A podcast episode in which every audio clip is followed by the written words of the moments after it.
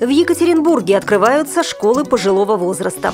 Омский детский сад номер 76 начал работу в новом режиме. В Казани откроется реабилитационный центр для незрячих.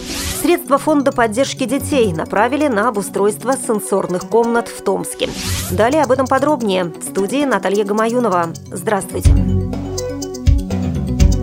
Пенсионеры столицы Среднего Урала начали обучение в социальных центрах. На этих занятиях пожилые люди знакомятся с основами компьютерной грамотности, осваивают современные технологии, занимаются рукоделием, творческой деятельностью и спортом, а также получают навыки ухода за маломобильными людьми и знакомятся с правовой и экономической культурой. С пенсионерами работают профессиональные психологи. В центрах оборудованы комнаты релаксации и пункты проката инвентаря, в которых есть приспособления для маломобильных групп населения обучения, аудиокниги, спортивные снаряды и музыкальные инструменты. Учреждение находится под патронажем Министерства социальной политики Свердловской области в рамках областной целевой программы «Старшее поколение» и финансируется государством.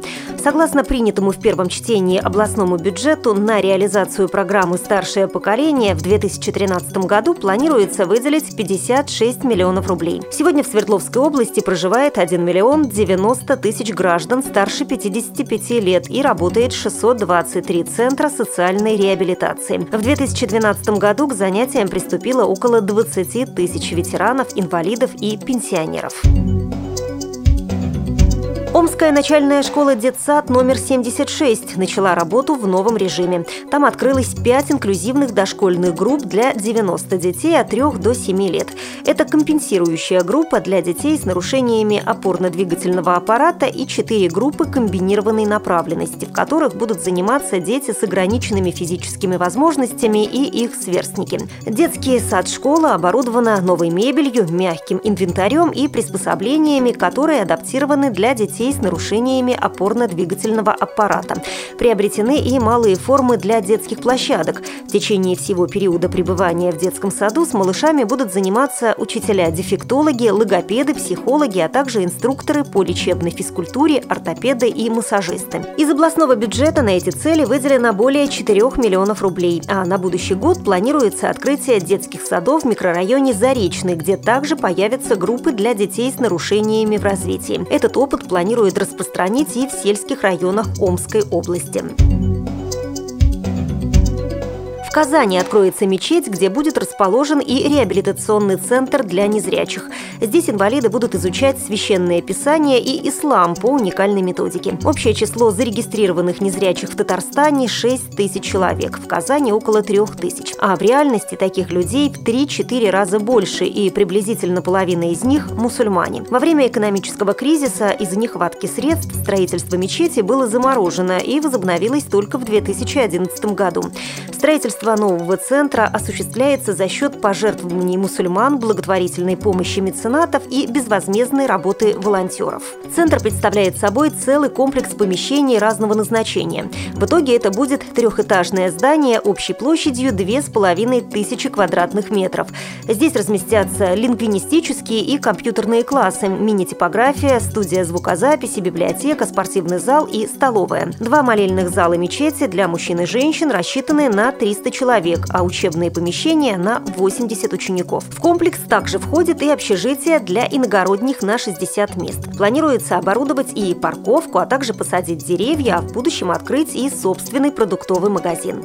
С учетом того, что посещать реабилитационный центр будут люди с ограниченными возможностями, в здании запланированы тактильные полосы, система звукового оповещения, пандусы, пристенные поручни, столы с закругленными краями и спортзал, в котором стены обобьют мягкими матами. В комнатах учащихся и дежурных воспитателей установят светозвуковую сигнализацию. Уникальность этого проекта состоит в том, что в центре слепые и слабовидящие мусульмане смогут проходить духовную реабилитацию и получать рабочие профессии.